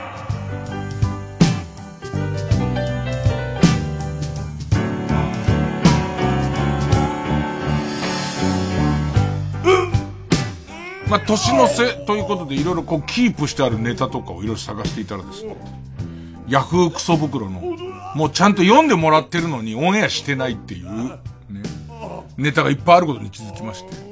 これこのままオンエアしないと、読んでくださった声優さんは、ただ恥ずかしいことを言わされてただけという、そういう結論になってしまいますし、まあまあ今日ちょっとコーナーをいっぱいやってみようと思いましたんで、えっ、ー、と、ヤフー知恵袋に送ると皆さんにご迷惑がかかるようなクソみたい質問を送ってくださいという、えー、コーナーです。えー、じゃあ最初の質問はこちらです。ラジオネームマイペースさん子供の頃から大事にしている人形がありますその人形はオーバーオールを着た外国の少年の人形でもうボロボロだったのと私がもう人形で遊ぶ年ではなくなったため一人暮らしを機に捨ててしまいました。ところが新居に移り段ボールを開けてみるとなんとそこには捨てたはずの人形が。最初は勘違いでうっかり入れてしまったのだと思いました。しかしその後何回捨てても翌朝には部屋に戻ってくるのです。車で県をまたぎ捨てに行ったこともありましたがそれでも次の日にはやはり戻ってきました。この時私は気がつきました。この人形オークションで誰かに売り郵送で送るあとは人形の方で届け先から勝手に戻ってくるこの方法を使えば金を無限に生むことができるのではないかと。メルカリの使い方を教えてください。お前タフだな。ハートすごいな。私は気づいてしまったんですっていう、儲かるっていう、ここれ、やりようによっては儲かんじゃねえのかっていう。うーん、やっぱいいですね、久しぶりにね。えー、あの、これ基本的なやり方は、皆さんは、えー、質問、質問に何とか答えてやろうって。俺が役立てるんだったら答えてやろうっていう、えー、前のめりな感じで聞いてもらうと、よりがっかりできますんで。続いてこちらです。ラジオネーム、東京だるまガエルさん。先日、タレントのマットさんの父親の息子さんが、マットと知り驚きました。同じようなタレントさんはいますか？いっぱいいると思うよ。まあ、まず、松たか子さんのお父さんのお嬢さんがまず松たか子さん。まあ、びっくりすると思うけど。意外だとは思うけど。いやいや、もっと言うとだよ。もっと言うと、伊集院光のお父さんの息子さんは伊集院光さんだからね。うーん。さあ、続いての質問はこちらです。ラジオネーム、マカベーさん。愛してやまない奥さんに、ラブレターを書こうと思っています。愛してる。出会った時から愛してる。一緒に行った箱根旅行。楽しかったな。無邪気にはしゃぐ君は、まるで天使のようだった。愛してる。お前が作ってくれるカレーが大好きだ。愛してる。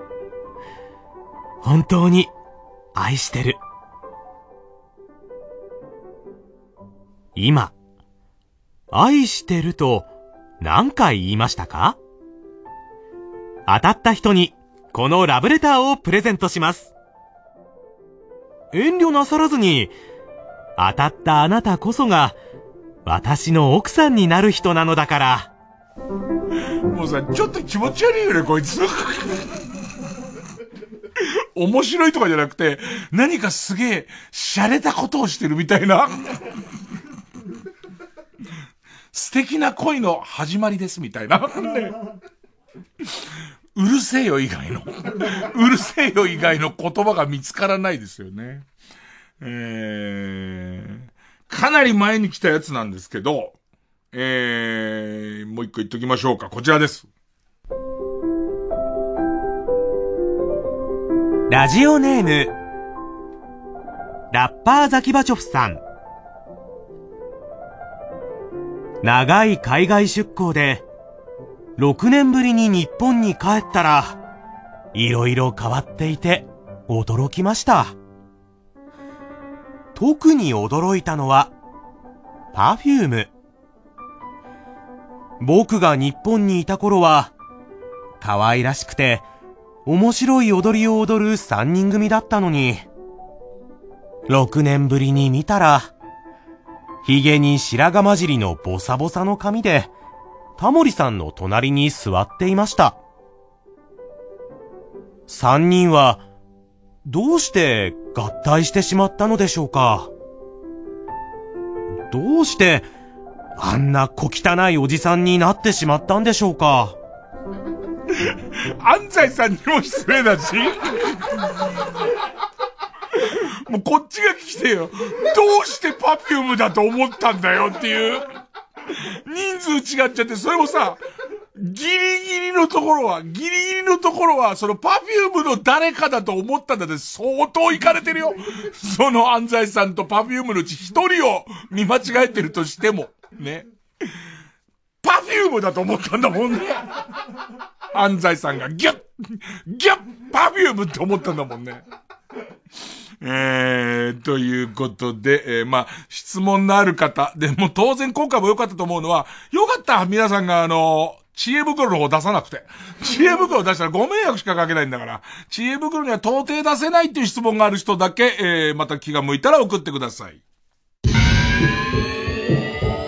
月曜ジャンク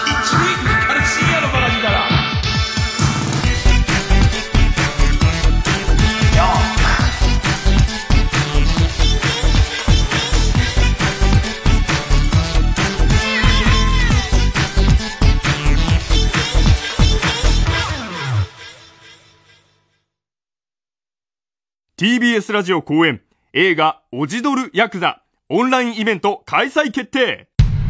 国内外の映画祭で11ノミネート6つを受賞した短編映画ファミリーファミリーの大川博明監督最新作。おじさんなのにアイドル活動を続ける男と。寡黙でちょっといい感じだと思っちゃいました。潔癖症のヤクザが織りなす友情物語オジドルヤクザ2022年1月全国ロードショーこの公開を記念し1月14日金曜18時30分から配信イベントを開催します。オジドルヤクザ本編はもちろんオジドル役の彦坂圭介さらに現役オジドルスキスキロンちゃんをゲストに迎え大川博明監督とのトークをお届け。この配信イベントに50人をご招待します。詳しくは TBS ラジオのホームページイベント情報まで。ご応募お待ちしております。ここでネモフィラのリバイブをお聴きください。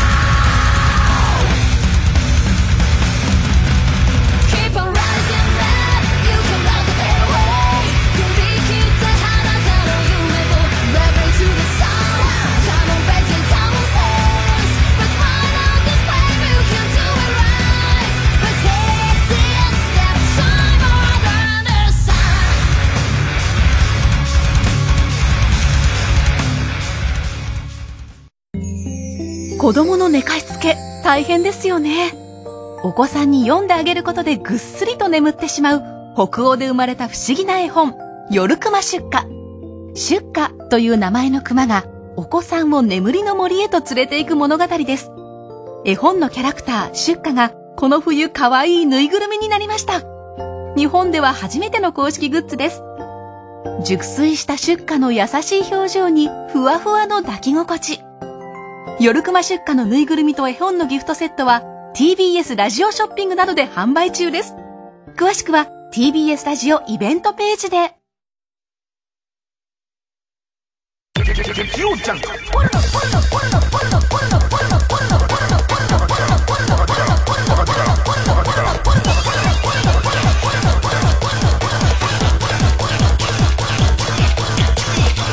光る深夜のバカ力新勝ち抜きカルタ合戦会。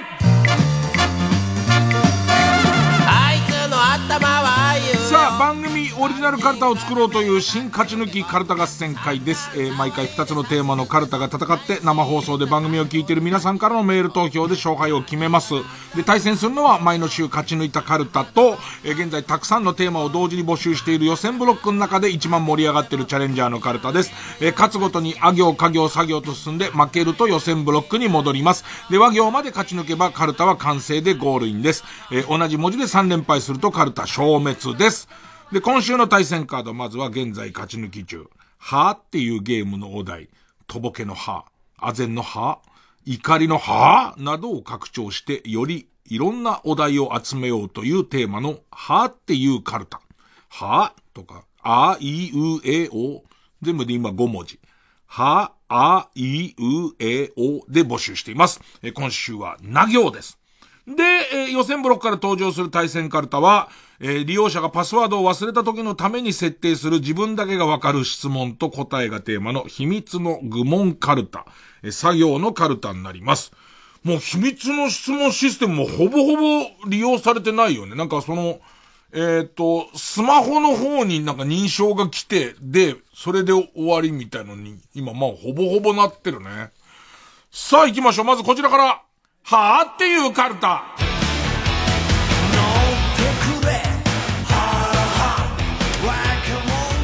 えー、ペンネームチンポ向けなくていいから君に振り向いてほしい。な、泣かぬなら、殺してしまえと言われた時のホトトギスのえーって。えー、そうだよね。泣かぬなら、泣くまで待とうホトトギス。あ、そうか。で、待つんだな。いや、ちょっと我慢比べだな。ぐらいのこと思ってますけどね。えー、殺してしまえ。えー？結局、結局。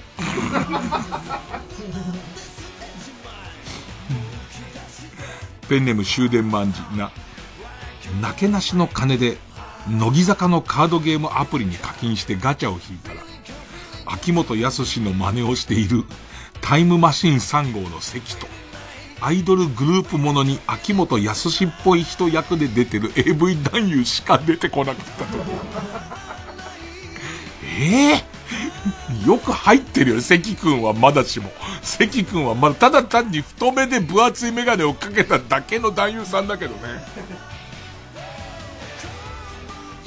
ペンネーム山伏の息子。な、那須川天心に勝ったら、クオカード3000円というアベマの発表を見た時の、はぁ？で、しかもさ、この企画はクオカードをただくれるってやつかなと思って応募したら、本気っていう。どうしてこんなに安いのっていう。ペンネーム、スズムシ食べた。な、夏川いつき先生が、ゲストのハリウッドザコシショウの、古畑や、変名懸命お察ししますという俳句を見た時の、はあ、はあ 怒るよね。はあだよね。はあ本人は目をパチクリさせながらね、あの、書いたザコシショウは自信満々、満々の顔で、古畑や、つってますけどね、変名懸命お察しします。えー、ペンネームウォッス10番。な、怠け者を見て、本当にこいつとろそうだな、などと小馬鹿にしていたら、一瞬で背後を取られ、鋭い爪を首筋に突きつけられた時の、ええー、ね。野生ってこういうことだぞ。野生ってこういうことだぞぐらいのね。怠け者的にはね。ええー、ペンネームお腹いっぱい。な、中山きんに君が、イッツマイライフの音に合わせて、祖父の墓に豚もつをぶっかけた時の、親戚一同のあ、あーじゃねえよ。It's my life! ビシャーじゃねえっつうんだよ。なーじゃねえよ、向こう。よっぽどこっちが、あーだから。ペンネーム、ストレンジラブ。二重が、牛の大腸で縄跳びダンスをしてるのを見た時の、ええー、ビシャンビシャン。ええー、ペンネームペロペロリン酸ナトリウム。2、2年ぶりに会った友人に、ええー、俺、前にお前の葬式出たけど、じゃあ、あれは一体何だったの？と言われた時の、え？え？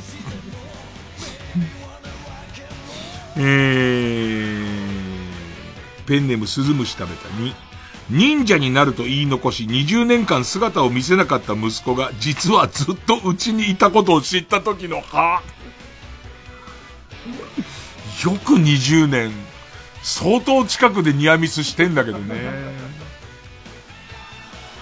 ペンネーム軍手の違法対ロシア女に西野カナを聞いてる時はよ俺みたいなはみ出しもんでも、女の子に戻れる気がしていいんだよな。と、たけしさんが言った時の、このシリーズ、シリーズ化しやったな。シリーズ化してくると思わなかったな。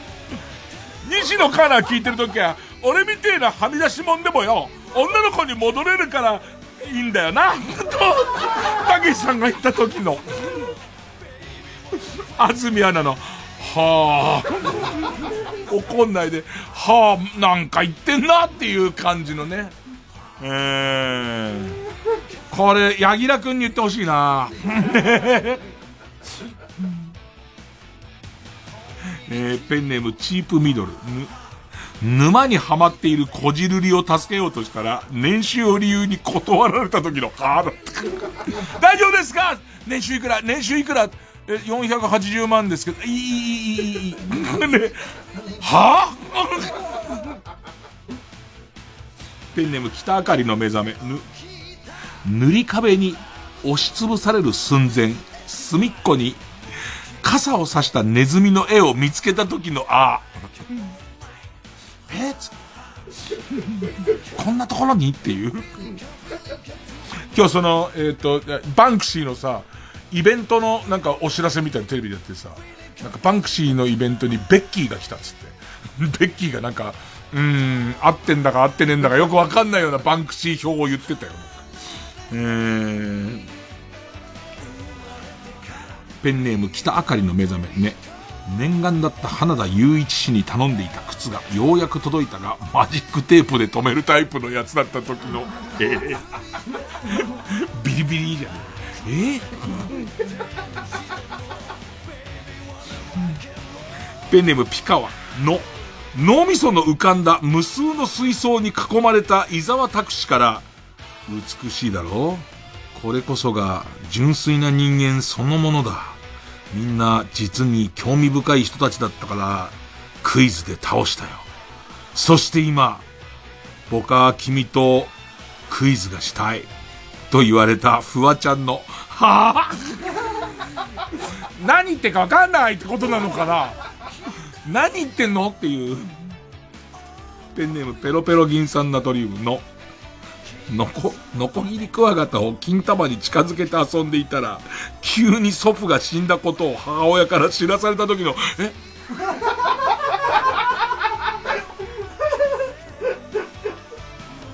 痛い痛い痛い痛い。ぎゅーっつって。びっくりしちゃって、こっち、手の距離感がわかんないぐらい出たら、ぎゅー痛い痛い痛い痛い痛い痛い。え、おじいちゃん？い、今痛い痛い痛い痛い痛い痛い。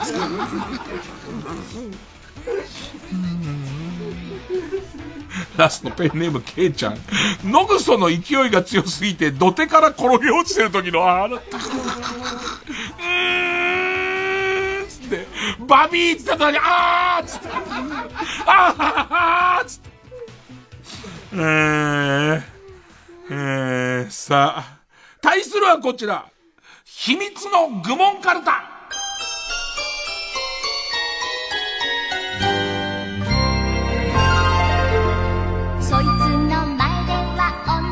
ペンネームそろそろ旧姓中山。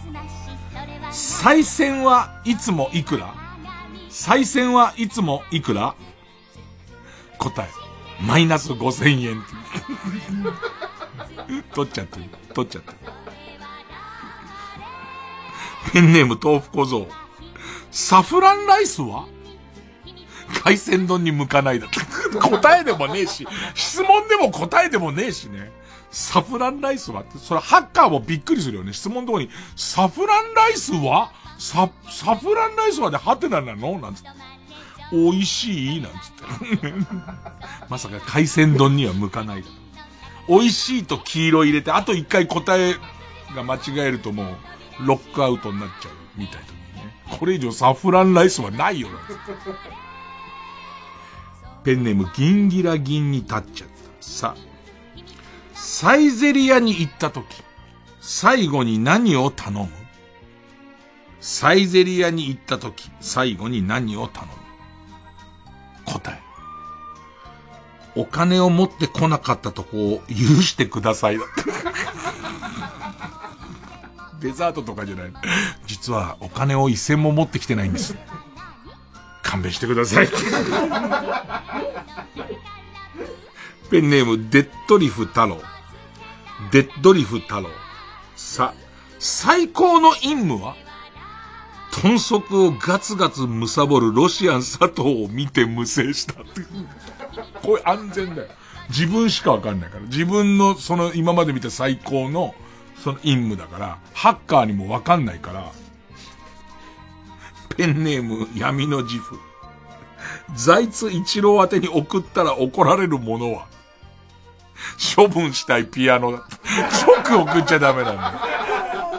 竹本に、竹本ピアノに送るのはいいよ。喜ぶと思うけど。財津さん大好きなんで竹本ピアノに送りましたっていうのは、嬉しいと思いますけど。直財津さんちを送ってもね、困るからね。ペンネームフック上司。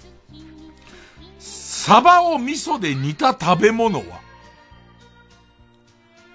サバの味噌煮って。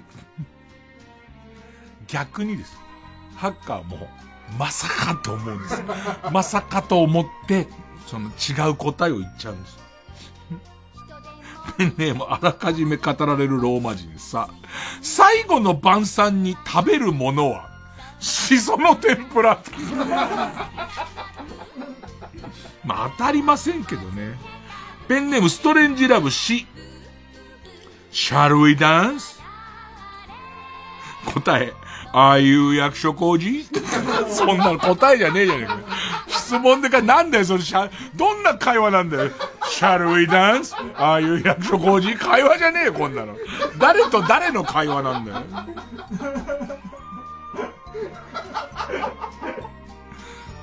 ペンネーム、形状記憶老人、し、しくじり先生のスタッフが今マークしていそうな芸能人は、すみれいな。なんか、なんかね、なんかもう偏見カルタじゃねえか、これ。偏見だよ、これ。えー、ペンネームマイペースし、心配ないさーと自信満々に言ってくるのは、マルチを進めてくる元クラスメート。大丈夫、大丈夫。ね。心配ないさーつって。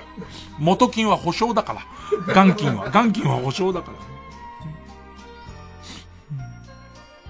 えー、ウォッス10番。死、死後。死後人はどこへ行く？相模天霊。人がなのかな？ね。人がなの？それは。えー、ペンネーム適当もんかせし、ジョーカーのメイクが似合いそうな有名人といえば、ちょっと思い浮かべて、ジョーカーのメイクが似合いそうな有名人。俺は意外にこれありだなって思うんだけど。おぎまま。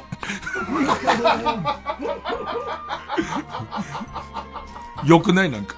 なんかおぎままの感じちょっといいんだよね、ジョーカー。怖えけどね、おぎままが、ついにジョーカーのメイクをしだした時が怖えけどね。えー、えー、ペンネームボブサップ。し、ジョイの現在ってどう思う？ジョイの現在ってどう思う？答え。そう。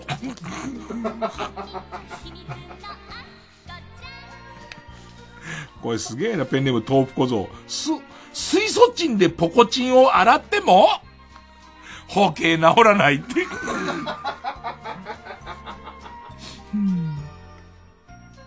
えー、ペンネーム適当もんかせ。酸っぱい食べ物といえば何？酸っぱい食べ物といえば何？答え、賞味期限が過ぎたロースカツサンド。やばいやつだって、酸っぱいほどなっちゃってロースカツサンドやばい。豆腐小僧、豆腐小僧投げやりになってきてる。スザンヌには、幸せになってほしいなって。もうもう質問じゃないもん。質問とかじゃないもん。投げやりなんだよ。で、投げやりなのが読まれちゃうんだよね。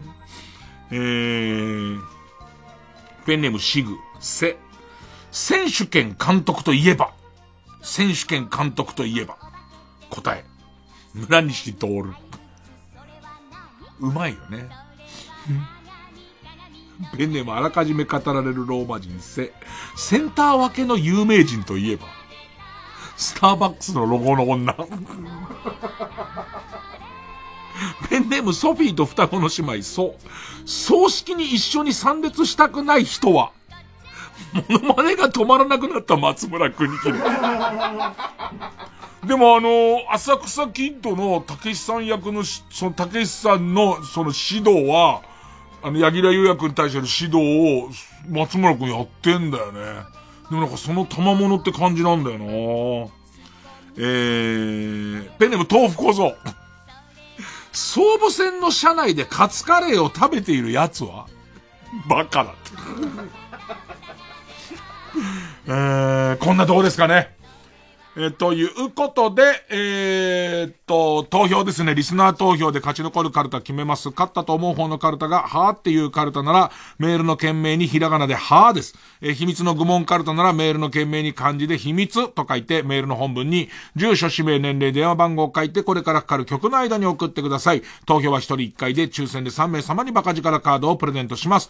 メールアドレスはいつもの、baka.tbs.co.jp、baka.tbs.co.jp です。ほんじゃ曲、ぐそくむずで、ぐそくむずで、グッドナイト。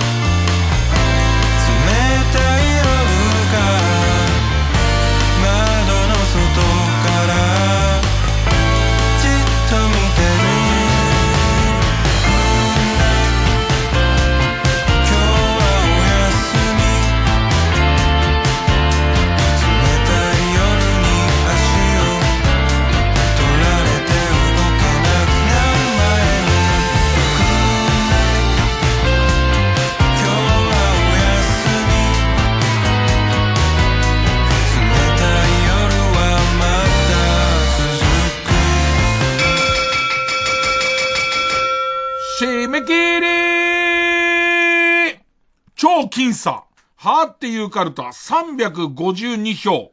えー、秘密の、えー、愚問カルタ、344票勝ったのは、はーっていうカルタ。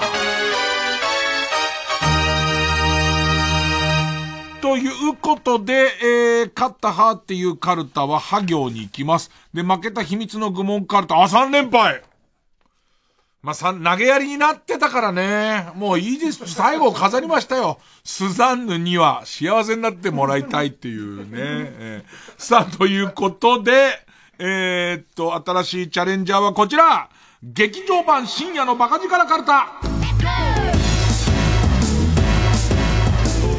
劇場版の深夜のバカ力が作られたらどんな名シーンや撮影秘話が生まれるのかがテーマのカルタになります。ね。えー、ラ行か。ラ行はかなり難しいとこまで来てますね。え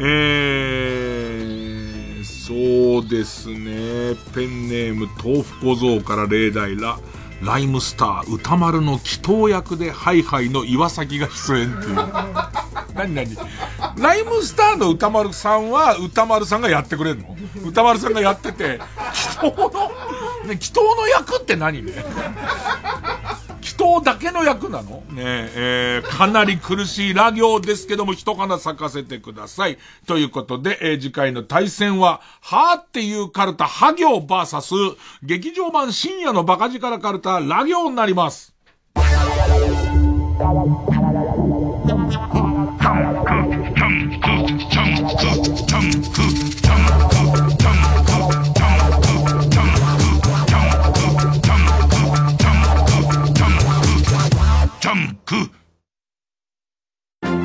開局70周年記念 TBS ラジオ公式読本。責任編集武田砂鉄。森本武郎大沢優里生島博伊集院光赤江玉緒ジェーン・スーなど総勢30人を超えるパーソナリティが登場。久米宏荒川京慶らによる紀行文。毒まむし三太夫が語る TBS ラジオ。長峰由紀富山絵里が語る A 六輔など70年の歴史を楽しめる内容です。開局70周年記念 TBS ラジオ公式読本は税込1760円で販売中です。ぜひお近くの書店などでお求めください。905FM954AM TBS ラジオ。毎週金曜夜12時からのマイナビラフターナイトでは今注目の若手芸人を紹介していますゴジラとメカゴジラだ バカ！ダブルパチンコ。マイナビラフターナイトは毎週金曜夜12時から。TBS ラジオ JUNK。この時間は小学館中外製薬マルハニチロ伊藤園ホテルズ他各社の提供でお送りしました。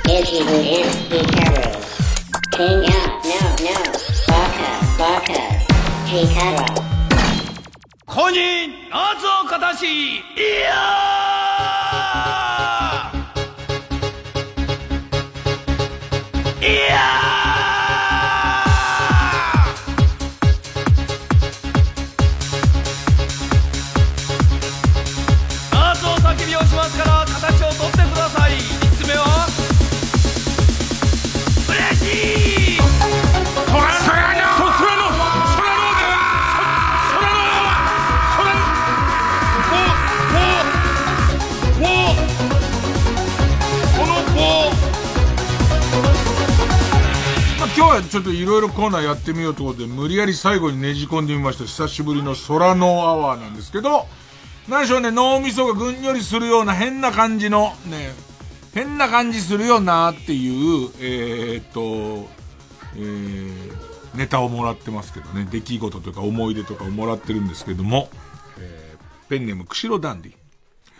真夏になると必ず思い出す嫌な光景があります。小学校6年生の夏休みの記憶です。K 君とは、家が近所で幼稚園の時は一緒に帰ったりしていた仲だったのが、小学校に入って遊ぶグループが違うことから、なんとなく疎遠になっていました。でも特に仲が悪いわけでもなく、普通の、普通のクラスメートといった感じでした。ですが小6の夏休み、ものすごく暑い日の午後、立ち寄った小学校の遊具のブランコに座っていた僕の方に向かって、遠くから K 君が、ものすごい形相をしながら、走ってきました。やや近くまで来て、K 君が僕を睨みつけていることがわかり、僕は反射的にブランコを降りて、身構えました。そして予想通り、彼は殴りかかってきました。彼のパンチを避け、思わず反撃で頬を殴り返しました。そこで完全に切れた K 君は、ひたすら僕を殴り、蹴りました。少しは反撃したのですが、体格で勝る K 君には、ほとんど一方的にやられるような格好で、その喧嘩は終わりました。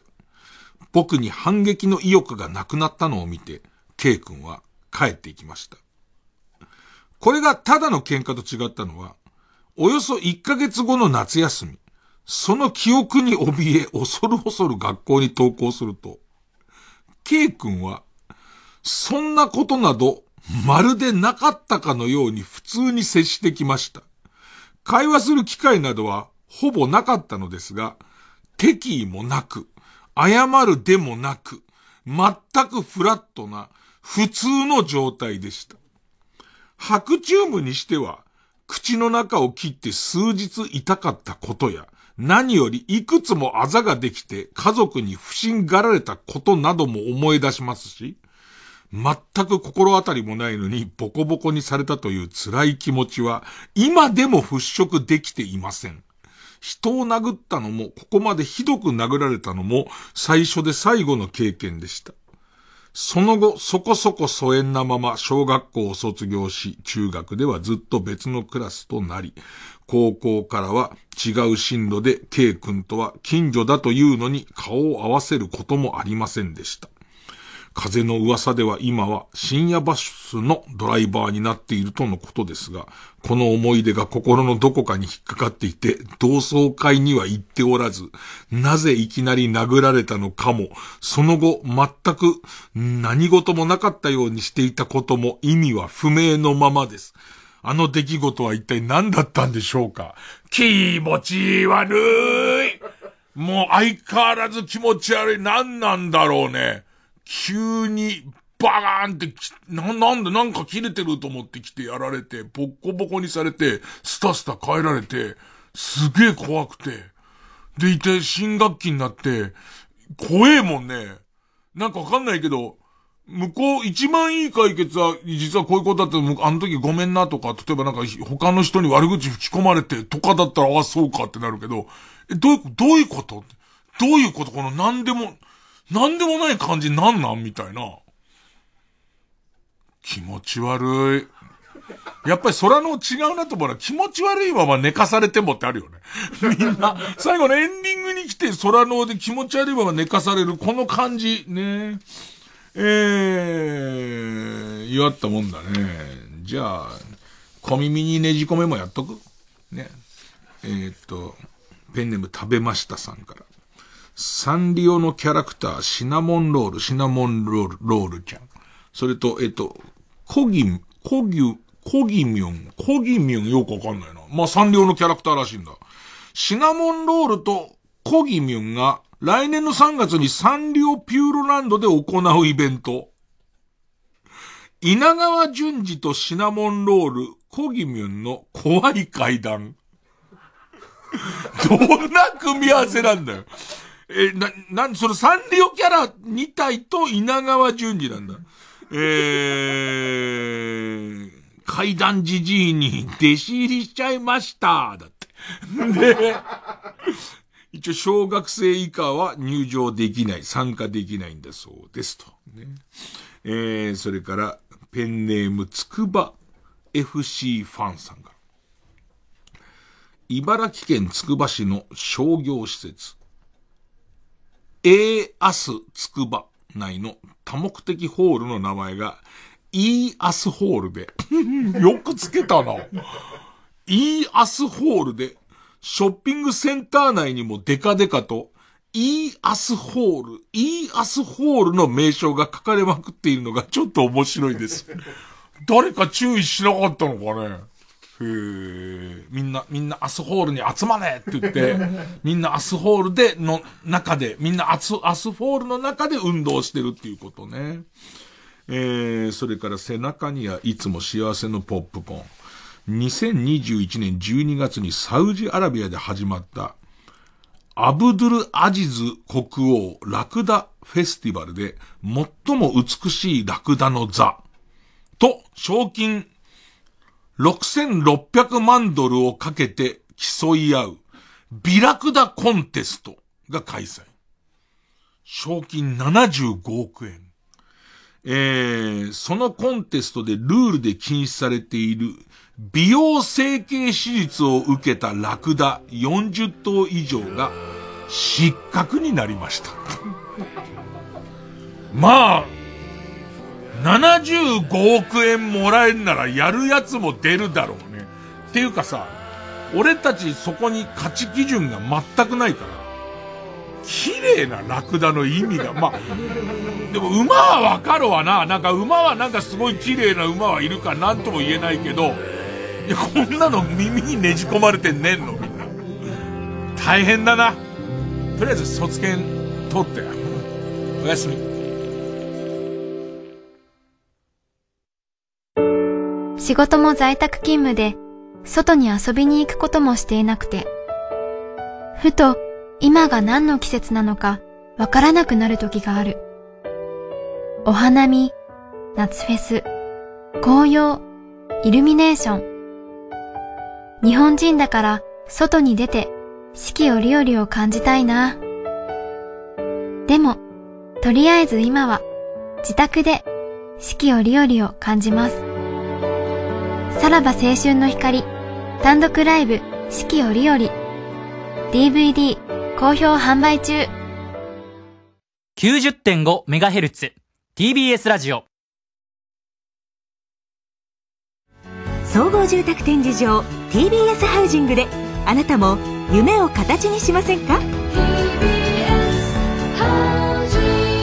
？3時です